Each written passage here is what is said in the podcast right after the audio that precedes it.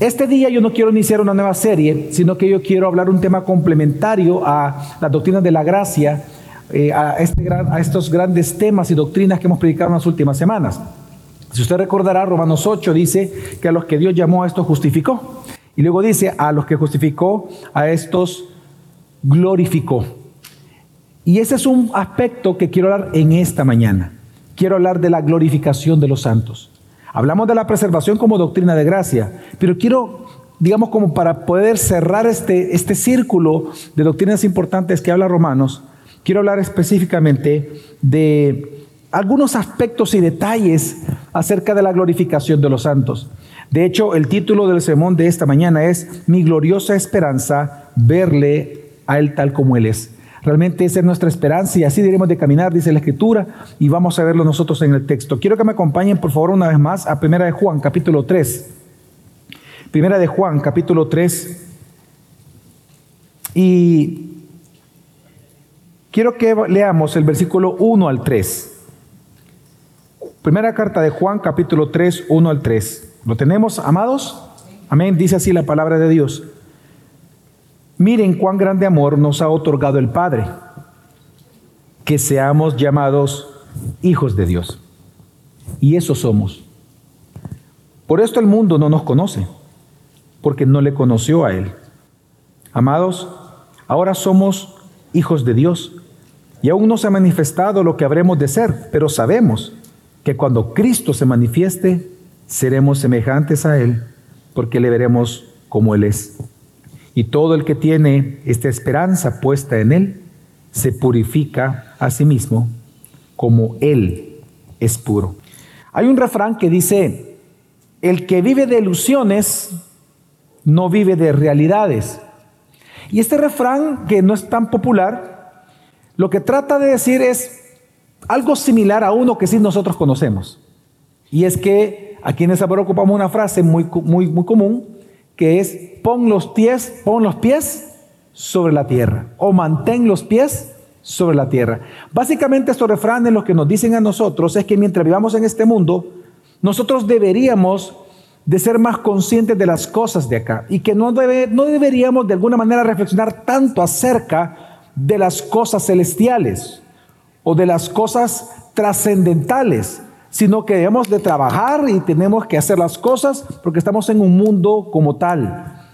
Bueno, de hecho, en mi propio pecado recién casado, yo a mi esposa le decía eso, yo personalmente eso le decía, y le digo que es en mi pecado. Recién casado yo recuerdo que cuando llegaba a la casa, mi esposa, aunque ella había hecho todo el trabajo de, casa, y y ya le he contado eso y no estoy ni siquiera exagerando porque lo hacía realmente. Entraba a la casa y yo tocaba así los muebles para ver si estaban sucios. Y yo toca, y tocando esto, eh, yo recuerdo que, que, que se ofendía, obviamente, con justa razón, porque era como desvalorizar lo que estaba haciendo. Pero ella lo que hacía, porque ella siempre ha sido una mujer, y, lo digo no solamente porque lo amo, sino porque realmente siempre admiré eso de ella, ella siempre fue una mujer de fe. Tanto que cuando venían las situaciones muy difíciles en nuestro matrimonio, me refiero de escasez, que había en aquel momento fuerte escasez de alimentos y otras cosas, yo recuerdo que ella oraba. Lo primero que ella hacía era arrodillarse y orar al Señor que nos proveyera. Yo llegué a un punto de decirle, hermano, le digo para mi propia vergüenza, que le dije, ¿qué estás haciendo orando? Aquí es de trabajar y chambear, le dije. Yo, y quiero que entienda que yo era pastor de jóvenes. Y yo le dije, ¿para qué hay meto en esta casa? Le dije, no es de oración, le dije, es de chamba. Quiero que entienda que de verdad existe el pensamiento de que tener todo el tiempo la mente en las cosas de Dios no sirve de mucho. Que lo que hay que hacer es tener los pies en la tierra. Pero realmente, hermanos, cuando vamos a la Biblia encontramos algo completamente diferente. La Biblia nos enseña a nosotros, todo el tiempo nos anima a que debemos de vivir puesta la mirada en Cristo, esperando nuestra glorificación futura para poder vivir en el presente. Es todo lo contrario. La Biblia nos manda a nosotros a todos los días poner nuestra esperanza y nuestros ojos en nuestra glorificación futura. Y precisamente esta doctrina de la glorificación futura nos enseña a nosotros los creyentes que nosotros seremos transformados a una condición sin pecado, en donde vamos a recibir cuerpos nuevos, similares al de Cristo, pero muy probablemente, en donde en un estado de gloria vamos a estar todo el tiempo delante de la presencia de Dios. Y que el gran regalo que Dios nos ha dado como es su propia presencia, porque si tú y yo nos ponemos a pensar, la única razón por la cual que la Biblia nos da, por la cual Dios nos creó, siendo Él glorioso en sí mismo, no teniendo ninguna necesidad de nada Dios, porque Él es glorioso en sí mismo, siendo Dios satisfecho con sí mismo, teniendo su propia solaz con sí mismo, él no tenía ninguna obligación de creer nada, sin embargo, nos creó para nosotros participar y admirar de su gloria. Es decir, Él nos creó porque Él se regaló a nosotros. Pues entonces, precisamente ese gran regalo de Dios, de su presencia admirada y alabada por nosotros, por fin se va a cumplir en nuestro estado de glorificación eterna juntamente con Él. La gran doctrina de la glorificación, hermanos, nos enseña que un día tú vas a recibir un cuerpo para soportar la eternidad pero es para tú admirar y ser consolado y escuchar todo el tiempo y ver a nuestro Señor Jesucristo.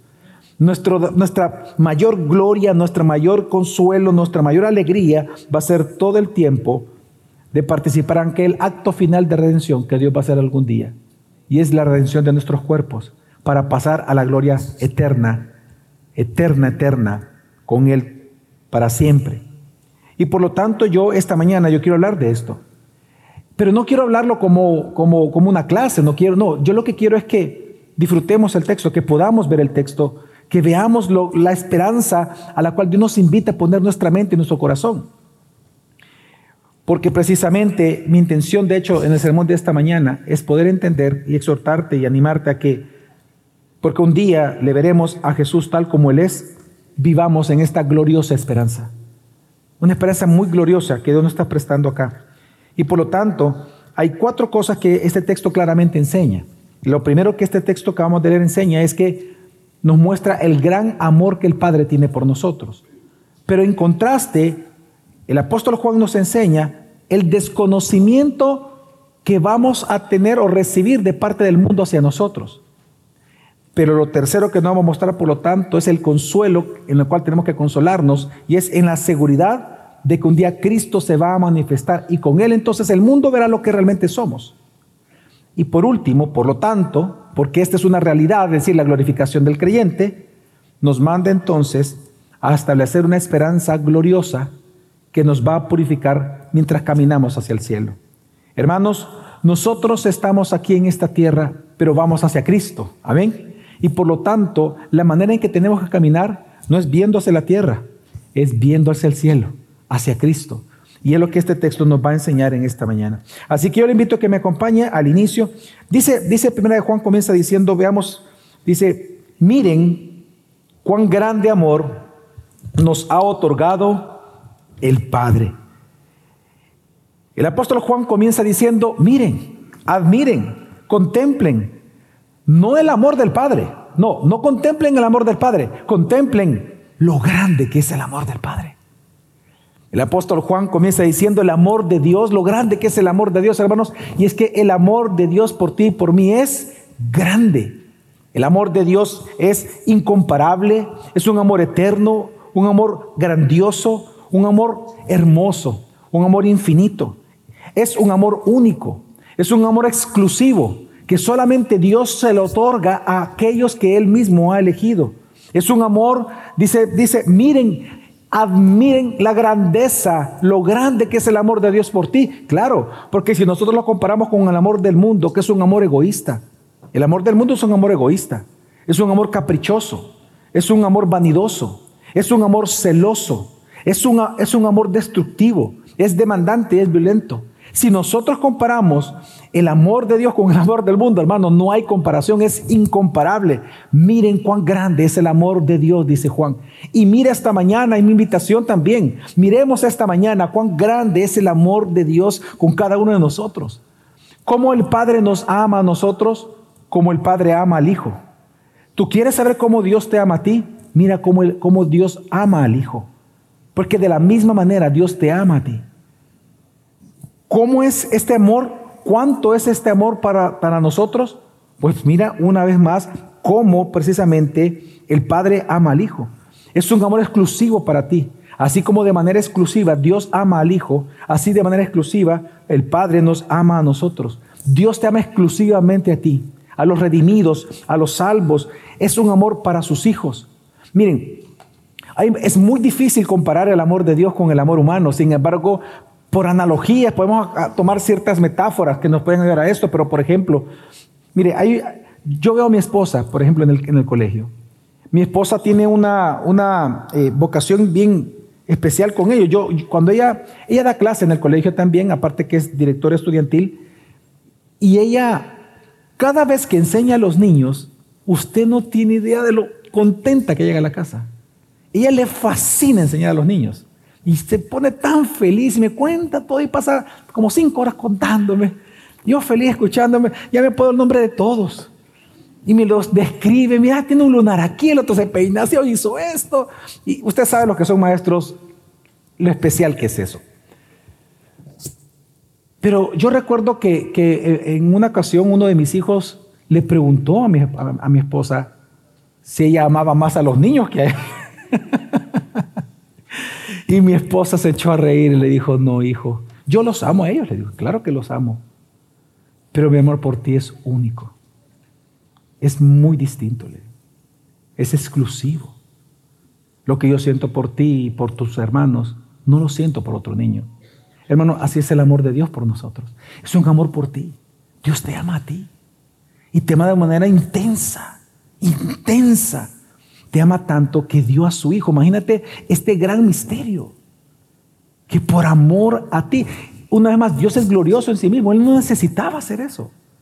Y sin embargo, Dios le dice a su Hijo que tome la forma, una forma humillante para Él. Así lo dice Filipenses. Es una forma humillante. Y lo más tremendo de este misterio es que en esa forma de hombre existirá Jesús para siempre. Para siempre. Así es el amor de Dios por ti. Un amor exclusivo, un amor hermoso, es un amor gratuito, es un amor incondicional. Si tú te llegas a preguntar, si nos preguntamos por qué Dios nos ama así, simplemente porque nos eligió para eso. Es un amor de verdad incondicional. Dios nos ama en la manera que nos ama porque Él nos eligió para eso. Nos amó en Cristo antes de la fundación del mundo para amarnos para siempre. Mira cuán grande es el amor de Dios. Hermano, Dios te eligió para amarte. Su amor por ti es eterno. Eso significa que el amor de Dios por ti nunca va a cambiar. El amor de Dios no va a aumentar. El amor de Dios tampoco va a bajar. El amor de Dios no se va a perder. El amor de Dios no va a cesar. El amor de Dios no va a disminuir. ¿Por qué? Porque el amor de Dios es eterno. Es que si el amor de Dios cambiara por ti, si tú piensas que Dios te va a amar más mañana que hoy, entonces tú estás diciendo que Dios cambia, que Dios es mutable. Por lo tanto, un Dios mutable ya no es Dios, es criatura, es creación. Pero Dios es un Dios inmutable. Su amor por ti es perfecto. Su amor por ti es pleno. Dios te ama tanto como Dios puede amar. Y para siempre va a ser así. Jamás Él va a dejar de amarte. No hay ningún pecado en ti que provoque algo contrario al amor de Dios por ti. Así como nunca hubo nada bueno en ti para que Dios te haya elegido para amarte para siempre. Mira cuán grande es el amor de Dios, dice Juan. Mira, admira, contempla cuán grande es el amor de Dios por ti. Hermanos, el amor de Dios es grande. Es grande en misericordia. Es grande en perdón. Es grande en consuelo. Es grande en salvación. Así lo define la Escritura. En Efesios capítulo 2, versículo 4 al 5 dice, pero Dios que es rico en misericordia por causa, esta es la causa, el efecto de la misericordia, por causa del gran amor con que nos amó, aun cuando estábamos muertos en delitos y pecados, nos dio vida juntamente con Cristo. Por gracia ustedes han sido salvados. Así es el gran amor de Dios por cada uno de nosotros en esta mañana, hermanos. El gran amor de Dios, por lo tanto, a ti no solamente te salvó, sino que también hay una maravilla en el amor de Dios, que el amor de Dios no solamente te salvó, el amor de Dios también te adoptó como hijo. Qué maravilloso es que nosotros hoy podemos decir que somos hijos de Dios. Porque por eso Juan habla del amor del Padre, porque somos hijos. No solamente Jesús te salvó, Dios te adoptó como hijo. Efesios 1.5 dice, nos predestinó, Efesios 1, para adopción. Fuimos elegidos no solamente para salvación, fuimos elegidos para ser adoptados. Dice, nos predestinó para adopción como hijos, para sí mediante Jesucristo, conforme a la buena intención de su voluntad por eso es que aquí en 1 de Juan capítulo 3 veamos como dice el versículo 1, miren, admiren, valoren, abracen cuán gran amor Dios ha otorgado el Padre que seamos llamados hijos de Dios. Hermanos, qué título, qué honorífico más hermoso para nosotros, el más grande honorífico que Dios nos puede dar, que somos hijos de Él. No hay mayor título que ese. Somos hijos de Dios. Qué hermoso es decirlo y qué hermoso es escucharlo. Mi hijo. Por el nombre de cada uno de nosotros Dios nos llama porque somos sus hijos. Hermanos, Dios cuando vemos nosotros la salvación, la salvación recordemos que es un acto también legal, por eso se llama justificación. Nosotros vemos a Dios, es cierto, lo vemos como un gran juez, un juez amoroso, un juez también justo, porque Él nos perdona en base a la obra de justicia obrada por Cristo, no, no tuya ni mía, porque es imposible para nosotros, pero sí por Cristo. Vemos a un Dios que nos perdona, vemos a un Dios que nos justifica, vemos a un Dios que expió nuestros pecados por medio del Hijo. Vemos a un Dios como sacerdote, ofrendando la ofrenda en el propiciatorio, siendo él mismo la ofrenda y el propiciatorio a la vez. Vemos a Dios obrando esto, pero también en la cruz vemos a un Padre porque resulta que el día que Dios te salvó a ti, no solamente declaró que tú eres justo, que tú te declaró justo, sino que Dios lo que hizo fue tomarte de la mano y llevarte a, tu, a la casa de Él. Y cuando Él te mete a la casa y te dice, ahora es mi hijo, esta es mi familia, bueno, es tu familia a partir de hoy. Nosotros somos tu familia. Entra a la casa. Mira, este es tu cuarto. Y mira, todo esto que ves aquí en la casa, todo esto que es mío, ya no es mío, hoy es tuyo. Úsalo con libertad. Todo esto es tuyo, hijo. Eres mi hijo. Y llevas mi nombre inscrito. Tú eres mi hijo. Hermanos, qué título más impresionante Dios nos dio. Qué realidad más inexplicable para nosotros. Porque no hay nada bueno en nosotros. Es como, es como que alguien viendo simplemente a alguien en, la calle tirado le diga, ven, te voy a adoptar como hijo. ¿A razón de qué? No hay explicación más que el gran amor de Dios por nosotros. Que seamos llamados hijos de Dios. Hermanos, van a haber días en el que el dolor te haga pensar que tú no eres hijo de Dios. Van a haber días en donde va a ser tal aflicción en tu corazón que tú vas a dudar de que tú eres hijo de Dios. Van a haber días en que la prueba va a ser tan insoportable que tú vas a dudar realmente si en verdad eres hijo. Va a haber días en que tus propios pecados te van a avergonzar a un nivel tan fuerte que incluso tú vas a dudar si en verdad eres hijo de Dios.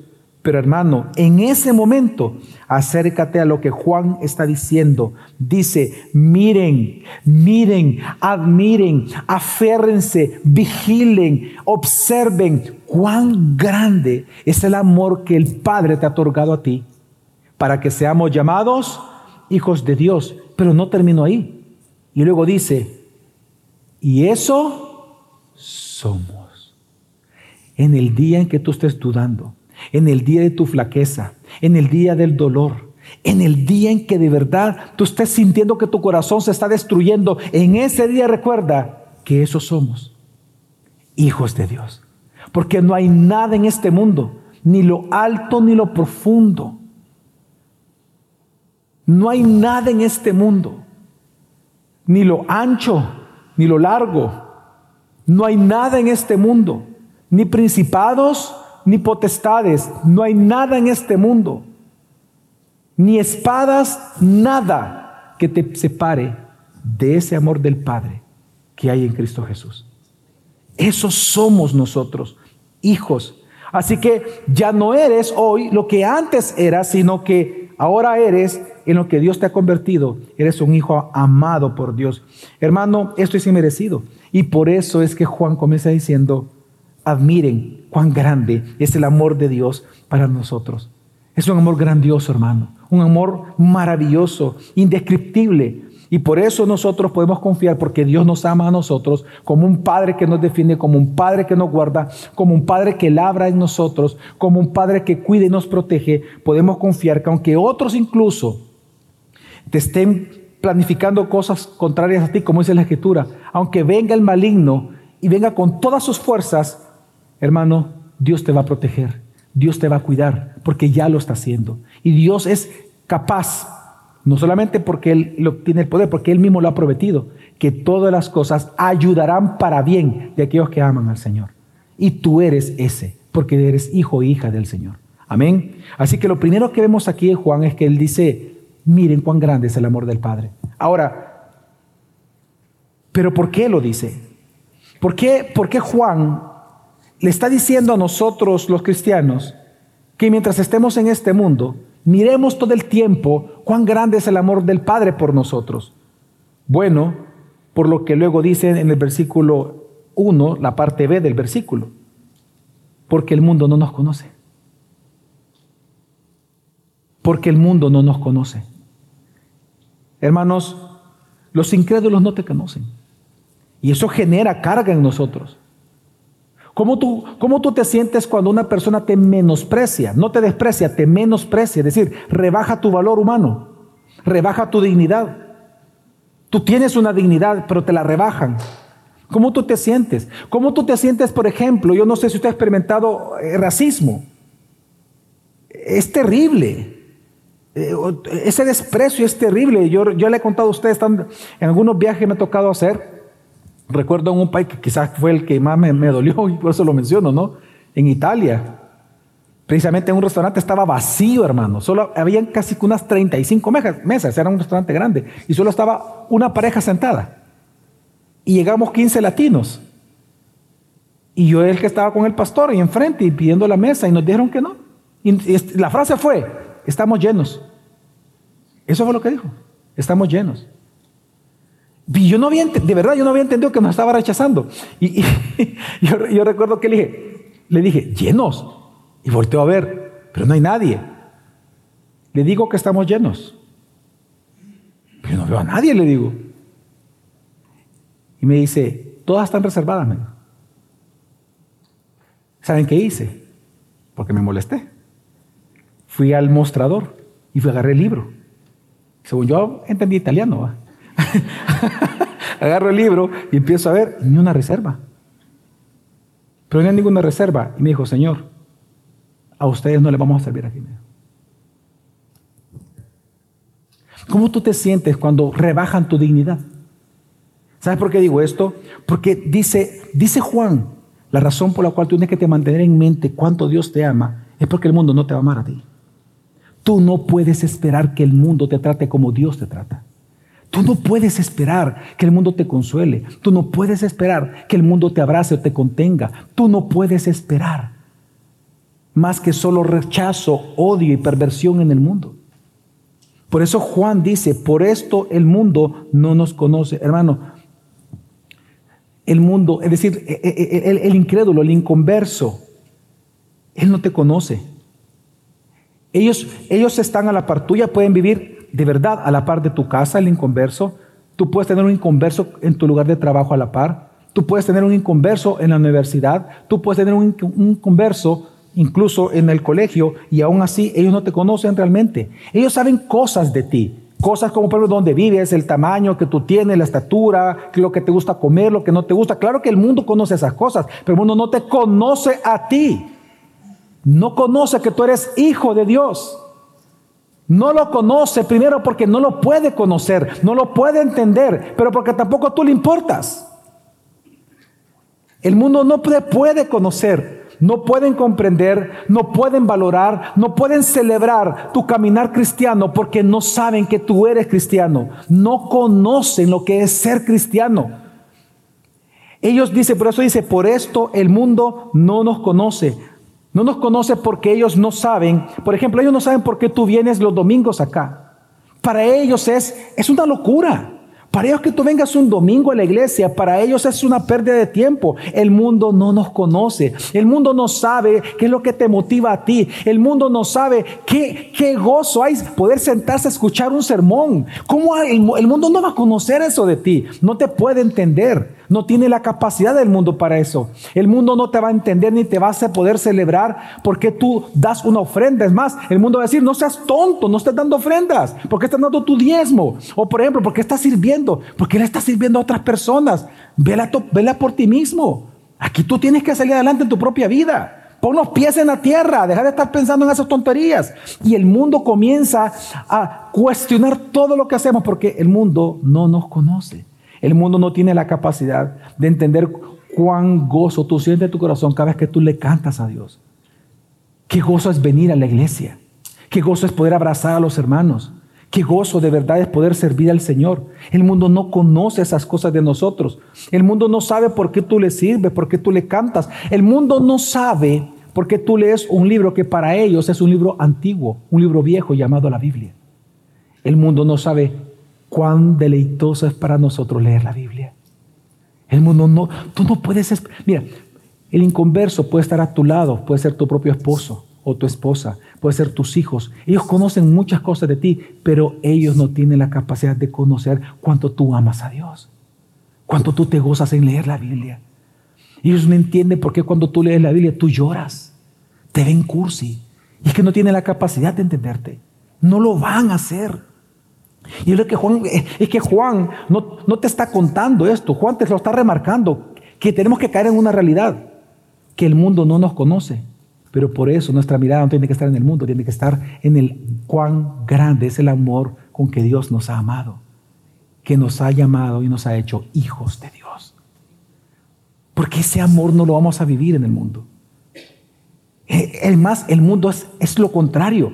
El mundo nos drena, el mundo nos demanda, el mundo nos seca espiritualmente, el mundo busca abusar de nosotros. El mundo nunca va a saber por qué tú obedeces a Dios. Es más, ¿se acuerdan ustedes aquel personaje de Batman, de aquellas películas, eh, el, que tiene el question mark, el, ¿cómo se llamaba este? ¿Cuál es el personaje? El acertijo, hermano, tú eres un acertijo para el mundo. Tú eres un acertijo para el mundo. El mundo no te puede descifrar. Tú eres un rompecabezas. Él no, no, logra entenderte. No va a poder entenderte. Y es que, hermano, tú ya notaste lo diferente que tú y yo somos del mundo. ¿Ya lo notaste? ¿Ya notaste cuán diferente es lo que tú crees de lo que cree el mundo, el inconverso? ¿Ya notaste que tus prioridades no son las prioridades del inconverso? ¿Ya notaste que tus propósitos de vida son muy distintos a los propósitos del inconverso? Y por eso es que mientras tú vivas en este mundo, dice el apóstol Juan, ellos no te conocerán. Y es más, y no solamente ellos no te van a conocer, sino que tú, no, tú sentirás que no encajas en este mundo, porque claro, ya no somos de este mundo. El día que tú sientas que vuelves a encajar en el mundo, hermano, quiero decirte que te has analizado. El día que tú sientas que encajas en el mundo, es porque probablemente ya eres del mundo. Nosotros los cristianos nunca vamos a sentir que encajamos aquí. Porque nosotros ya no pertenecemos a este mundo. Pertenecemos a la ciudad celestial. Para allá vamos. Y es lo que anhelamos y lo que queremos. Y, esa es nuestra esperanza. Y eso es lo que nos ayuda a caminar y queremos vivir y ir para allá. Por eso es que sentimos que no encajamos, pero hermano, porque es normal como dice Primera de Pedro 2.1, es normal porque nosotros somos peregrinos y extranjeros de este mundo. Así que mientras tú no seas como ellos, no esperes que ellos te entiendan. Aún pueden estar en tu propia casa. No esperes que tu amigo, tu hermano, tu tía, tu papá, tu mamá, tus hijos te entiendan cuando tú eres cristiano y ellos no. No puedes esperar eso. Porque tú eres un peregrino y extranjero en esta tierra y tú eres como un alien para ellos realmente. No te pueden entender, tú eres un acertijo para ellos. Ahora, la gran pregunta es, ¿por qué el mundo no nos conoce? Y dice, ayúdeme, versículo 1, porque no le conoció a Jesús. Y ese es todo el meollo del asunto. Hermano, porque el mundo no conoce, es escéptico de Jesús, ellos jamás van a conocerte a ti. Está el rechazo del incrédulo a Cristo. Está el rechazo, está el rechazo del mundo hacia las verdades de la Escritura. Que por eso es que el mundo nunca va a poder ver a Cristo en ti, porque odian a ese Cristo. Hermanos, si conocieran a Jesús, ellos reconocerían al Jesús que está en ti, claro. Si ellos reconocieran a Jesús, ellos reconocieran a Jesús y su obra en ti. Pero porque Jesús es una verdadera interrogante para ellos, el verdadero acertijo para ellos no somos nosotros al final de cuentas, es Cristo. Por eso es que cuando tú viajas, por ejemplo, vas a otro, incluso aquí mismo en San Salvador, tú puedes estar en un restaurante, tú puedes estar, no sé, en cualquier otro lugar. Y yo te aseguro que con solo escuchar cómo habla una persona, tú puedes decir, mm, yo creo que este es cristiano. Porque solo un cristiano, solo alguien que conoce a Jesús, reconoce a Jesús en otras personas. Y por eso dice Juan, no esperes que el mundo te conozca, porque el mundo no lo conoce a él. Hermanos, Jesús es tan distinto al mundo. Jesús es tan incomprensible para el mundo. Jesús es tan indescifrable para el mundo que por eso ellos, al verlo tan distinto, se sintieron amenazados y lo terminaron asesinando. El mundo no lo conoció a él. Así que tú no esperes que el mundo te trate de manera diferente a como el Jesús que te salvó a ti, ellos lo trataron. Tú no puedes esperar algo distinto del mundo. Para el mundo lo que es desconocido lo maltratan, lo rechazan, lo asesinan, lo matan porque son distintos. Eso hicieron con Jesús. Tú no puedes esperar menos que eso. Si lo hicieron con Jesús, lo hacen con nosotros. Ahora, pero la pregunta entonces es, ¿en qué tenemos que consolarnos mientras caminamos entonces hacia Cristo? ¿En qué tenemos que consolarnos? Bueno, dice Juan, en lo que ya sabemos, en eso enfócate, en lo que ya sabes. ¿Y qué es lo que sabemos? Jesús pronto vendrá por nosotros. Es lo que dice. Acompáñame el versículo 2. Y por eso, luego de hablar de esto, dice entonces, amados, ahora somos hijos de Dios. Y aún no se ha manifestado lo que habremos de ser, pero sabemos que cuando Cristo se manifieste, seremos semejantes a Él, porque le veremos tal como es. Hermanos, ¿cuál es el consuelo de nosotros mientras caminamos en este mundo? Entonces, como peregrinos extranjeros, es, el consuelo es, hermanos, en primer lugar que somos amados. La palabra amado significa muy amados por Dios. Hermanos, dice, hay dos cosas importantes que dice Juan aquí. Número uno, que nosotros ni siquiera aún sabemos lo que habremos de ser. Hay, algo que aún no se ha manifestado lo que habremos de ser. Esa es parte de nuestra cruz. El que no se manifieste lo que somos ante el mundo es una cruz porque el mundo nos rechaza y nos menosprecia y, nos, y rebaja nuestra dignidad. Pero lo segundo que menciona ese texto hay algo que sí sabemos. Y es que estamos seguros, y es más, anhelamos que cuando Cristo se manifieste una vez más, por segunda vez, todo va a cambiar. Y seremos semejantes a Cristo porque lo veremos tal como Él es. Hermanos, hoy caminamos por vista. Hoy caminamos, perdón, perdón, por la fe, dice la Escritura. Amén. No por vista vivimos, sino por fe. Hoy caminamos por fe. Pero cuando Cristo se manifieste, ya la fe ya no va a ser necesaria, sino que caminaremos en la realidad viendo a Cristo todos los días por la eternidad de nuestras vidas. Eso va a cambiar. Jesús vendrá, hermano. Jesús se va a manifestar. Y lo dice la Escritura, primera Tesalonicenses 4, 16, 17 dice, pues el Señor mismo descenderá del cielo con voz de mando, con voz de arcángel y con la trompeta de Dios. Y los muertos en Cristo se levantarán primero. Entonces nosotros, los que estemos vivos y permanezcamos, seremos arrebatados juntamente con ellos en las nubes al encuentro del Señor en el aire. Y así estaremos con el Señor para siempre.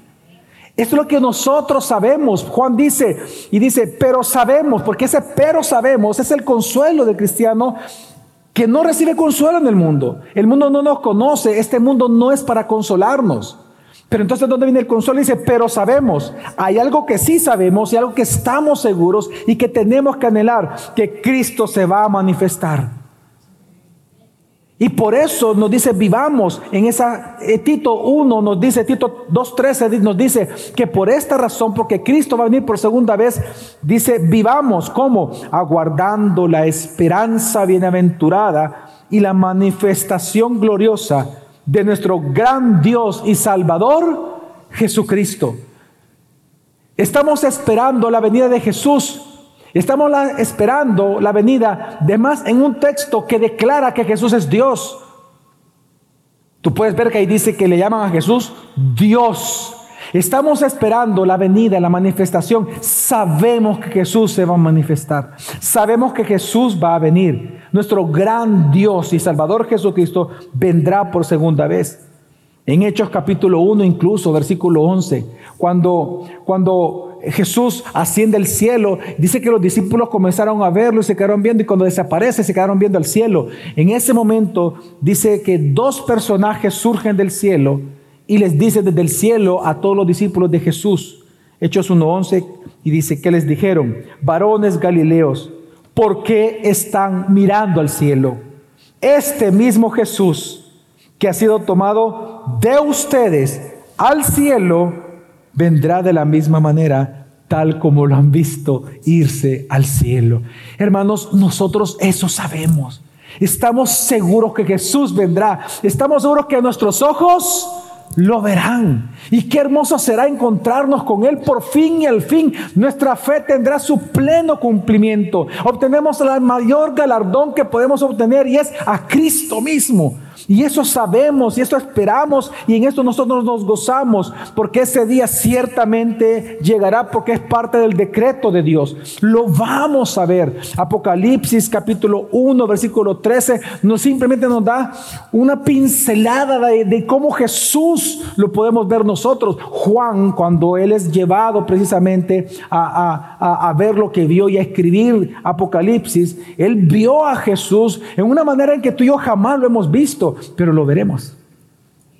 Y dice Apocalipsis 1, 13 al 17, en medio de los candelabros vi a uno semejante al Hijo del Hombre, vestido con una túnica que le llegaba hasta los pies y ceñido por el pecho con un cinto de oro. Su cabeza y sus cabellos eran blancos, como la blanca lana, como la nieve. Sus ojos eran como una llama de fuego, sus pies se parecían al bronce bruñido cuando se le ha hecho refulgir en el horno, y su voz, como el ruido de muchas aguas. Y en su mano derecha tenía siete estrellas, y de su boca salía una espada aguda de dos filos. Su rostro era como el sol cuando brilla con toda su fuerza. Cuando lo vi, caí como muerta a sus pies. Y él puso su mano derecha sobre mí, diciendo, no temas. No temas. No temas. Yo soy el primero y el último. Un día lo veremos, hermano. Veremos su gloria. ¿Y sabe qué? A eso se le llama la visión beatífica de Jesús. Un día nuestros ojos lo verán.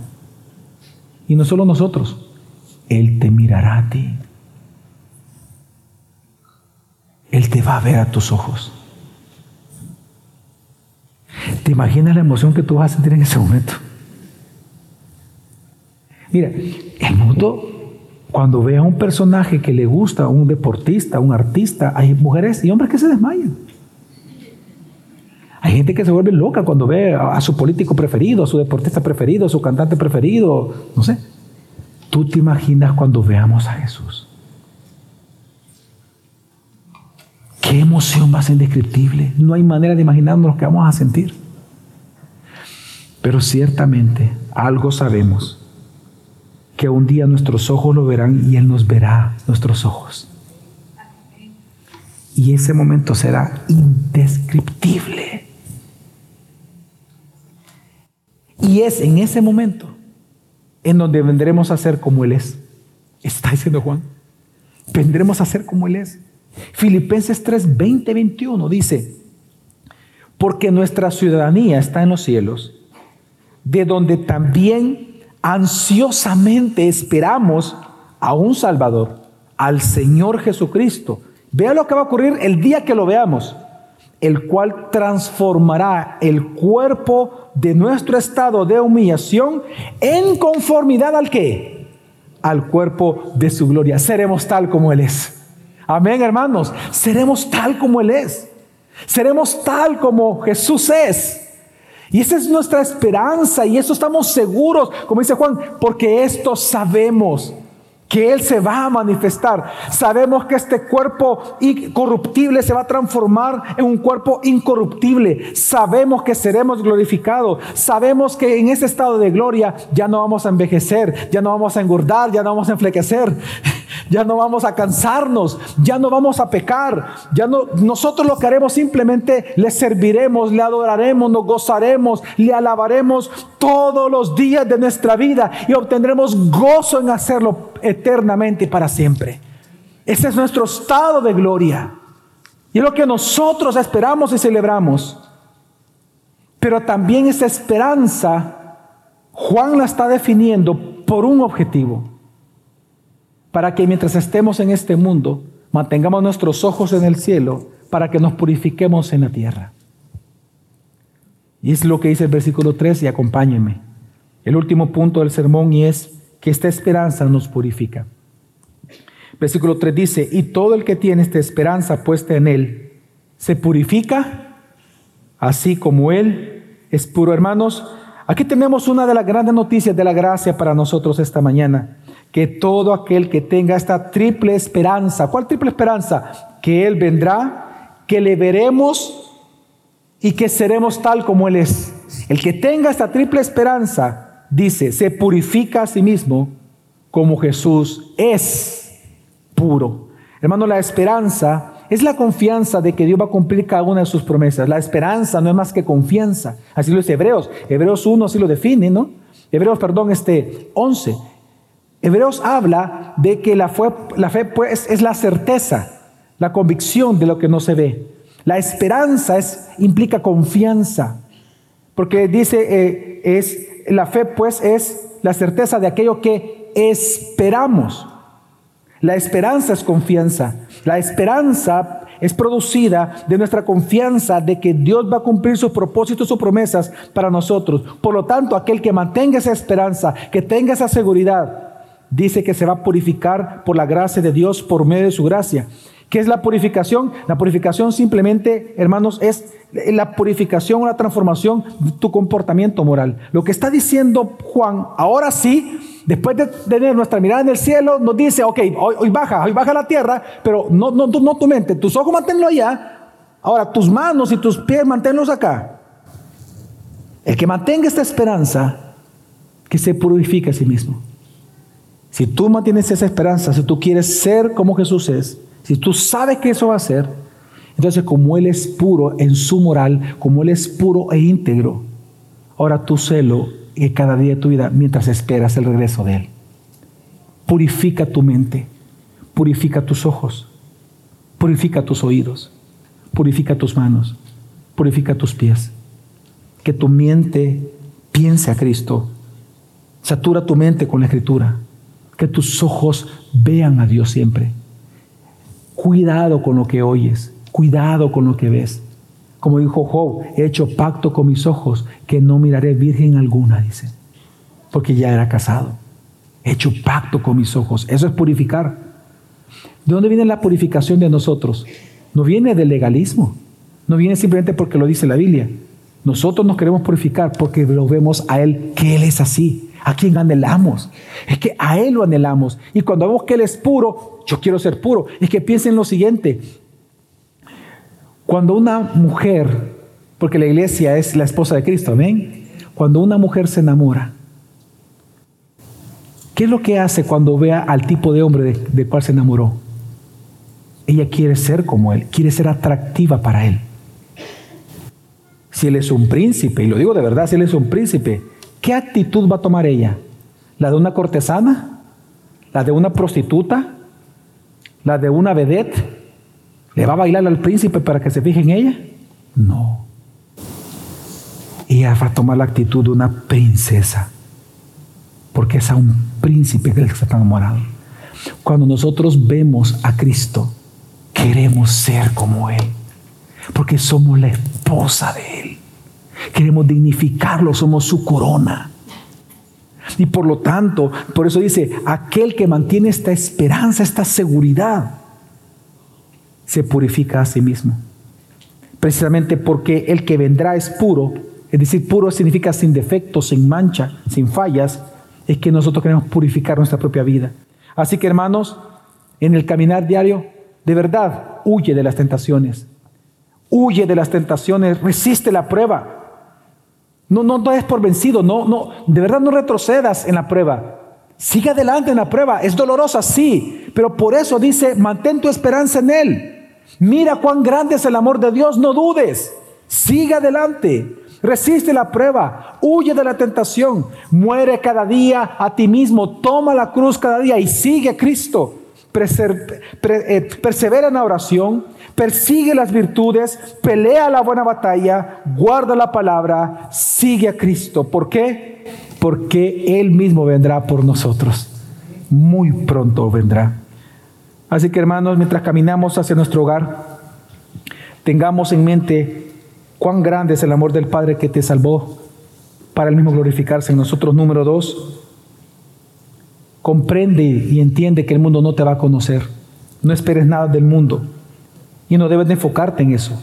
Tercero, mejor enfócate en lo que sí sabes, en lo que sí estás seguro, que Jesús vendrá. Y el día que tú lo veas serás como Él. Y por último, mantén esta gloriosa esperanza. Porque manteniéndola, vas a tener un premio. Y es que te vas a purificar a ti mismo en espera de tu esposo. En espera de tu marido para la boda del Cordero. Así que porque un día le veremos tal como Jesús, vivamos en esta gloriosa esperanza. La pregunta es, ¿tú esperas a Cristo? ¿Tú lo anhelas de verdad? Espero que así sea. Vamos a orar.